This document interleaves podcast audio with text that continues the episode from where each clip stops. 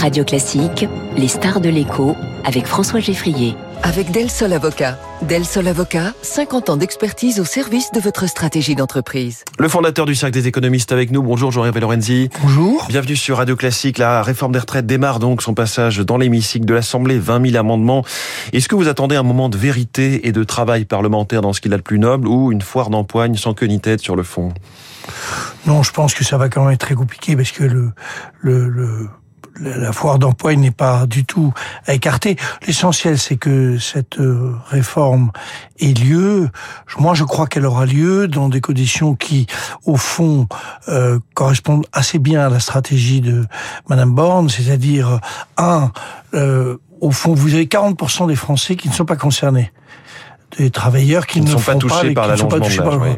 À mon avis, si on arrive à 50%, un peu plus de la moitié, je prends ce chiffre un peu au hasard, mais enfin, c'est assez symbolique. Je pense que euh, sur les carrières longues, on, on, on devrait euh, finalement atteindre un, accord avec, j'imagine, avec LR. Et de l'autre côté, alors le vrai sujet, c'est pour ça que j'ai un petit désaccord avec euh, Monsieur Vidal, euh, l'énorme paquet, ce n'est pas du tout le passage de 62 à 64 ans, c'est pas ça le sujet. Le sujet, c'est les taux d'activité des seniors. Comme vous le savez, euh, il n'y a qu'un tiers des seniors qui, à partir de 60 ans, travaillent.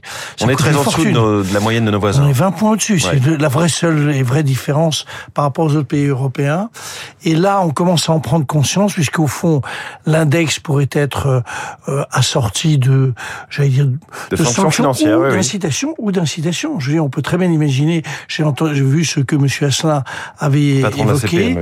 Et ça, c'est trois, quatre fois plus important. C'est pas, alors, ça n'est pas du tout contradictoire avec le passage des 64 ans parce que c'est une petite incitation et, et en réalité, euh, ça peut avoir un aspect bénéfique mmh. sur ce point-là. On sait que sur l'incitation, a priori, le gouvernement n'ira pas sur ce terrain puisque chaque chose qui coûte de l'argent, il faut la, la, financer derrière. Voilà.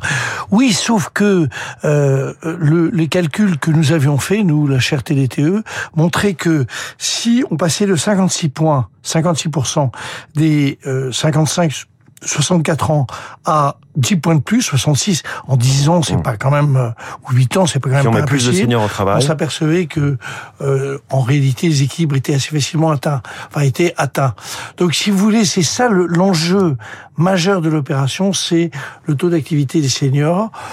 Donc je crois que ça commence à rentrer dans le, j'allais dire dans l'esprit des uns et des autres. C'est dire ce que Laurent Berger dit quand il dit euh, il faut commencer par le travail, c'est ça le sujet.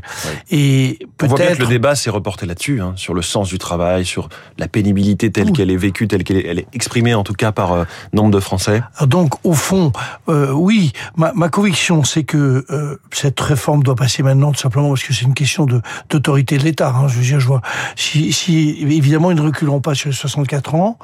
Le pourcentage des gens qui sont concernés va vraisemblablement un peu diminuer. Oui. Et puis, je trouve que euh, on est en train de changer de, de, terrain. Le terrain du travail doit être assorti par ailleurs d'assises importantes sur euh, le travail. On voit bien qu'il y a énormément oui. d'emplois qui sont aujourd'hui, euh, de propositions d'emploi qui non ne sont pas satisfaites. C'est ça le sujet. Oui. Jean-Hervé Lorenzi, autre sujet, depuis hier s'applique un embargo européen sur notamment le diesel russe. Est-ce qu'il faut s'attendre à un boom du prix du litre de, de gasoil dans les stations ou est-ce que le marché a largement anticipé? On est juste en dessous de 2 euros le litre en moyenne en France. Ben non, on ne sait pas du tout ce qui peut se passer.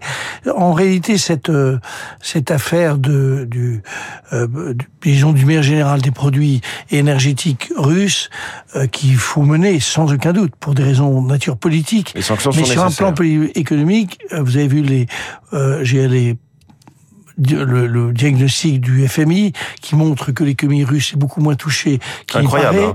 À peine une récession l'an dernier en 2022 de 2,2%, une croissance cette année certes faible, 0,3%, et l'an prochain, ce sera plus 2,3%, ce sera supérieur à la croissance de la zone euro en Russie. Donc, euh, tout ça euh, doit quand même nous ramener à, à, à voir euh, si ces sanctions qui, en réalité, ont amené simplement le, finalement le, les, les, l'Europe être remplacée par l'Inde et la Chine, oui. quand même. Plus, en tout cas, l'économie russe a peut-être vaguement éternué, mais elle n'est pas tombée malade avec non. ces sanctions. Et donc, c'est c'est tout à fait dommage pour la, sur un aspect géostratégique. Il n'empêche que il faut être attentif aussi à nos euh, intérêts économiques. Ça touche de très près l'ensemble des citoyens européens et l'ensemble des citoyens français. Donc, je, je, je pense qu'il faut vraisemblablement peut-être faire peser plus la balance vers des décisions de nature militaire que des décisions de nature économique qui paraissent une, espèce de, de reprise inlassable des sanctions, mais euh, ces sanctions n'ont pas semble-t-il d'effet, donc euh, ça aussi pose problème. Alors nos intérêts économiques, il en sera question à la fin de la semaine encore avec l'Europe qui se réunit, un sommet des 27 pour tenter de répondre au protectionnisme américain, le fameux Inflation Reduction Act, 370 milliards de dollars de, de subventions à l'industrie américaine. Est-ce qu'il est encore temps d'agir du côté européen? Oui, il serait temps de, il serait temps d'agir. Moi, j'ai le sentiment que euh, ça va être très compliqué au niveau des 27, très compliqué. Les, les pays comme euh, les Pays-Bas, par exemple, sont farouchement opposés à l'idée qu'on puisse y avoir, au fond, euh, ces forme de politique industrielle, même si l'exemple vient des États-Unis, qui pour eux c'est le, le. On sait qu'en tout cas il n'y aura pas d'accord pour débloquer massivement des fonds. Il va y non. avoir des fonds réaffectés, des aides d'État pays par pays, mais pas de fonds européens euh, à cette hauteur-là. Donc je pense que la solution euh, consiste à ce que euh, des groupes de pays en Europe et notamment la France et l'Allemagne, euh, qui ont leur propre logique, euh, arrivent à finalement faire bouger et à, et à trouver des modalités de d'affaires sans passer par une Europe qui est trop dispersé sur ses positions idéologiques. Il y a ceux qui pensent que euh, on est soumis à une concurrence qui est absolument dramatique, celle qui vient des États-Unis, et de l'autre euh, euh, ceux qui croient que le marché, alors qui est un marché, je sais pas où ils le trouvent d'ailleurs, mmh. mais euh, c'est la, la, loi et les prophètes. Donc attention à cette espèce de naïveté absolue. Mais enfin bon, il se trouve donc que la seule solution, c'est euh, à mon avis, de manière générale, c'est de trouver des majorités relatives. Et puis les pays qui mmh. veulent suivre cette affaire, euh, ce qui serait souhaitable, se mettre d'accord, et notamment la France et l'Allemagne. Vous parlez de majorité relative et attention à la naïveté. Ça pourrait s'appliquer donc aussi à la réforme des retraites. Comme ça, la boucle est bouclée. Merci beaucoup, Jean-Hervé Lorenzi. Le fondateur du Cercle des économistes, notre star de l'écho ce matin. Très bonne journée et bonne semaine. Merci. 7h22, la politique.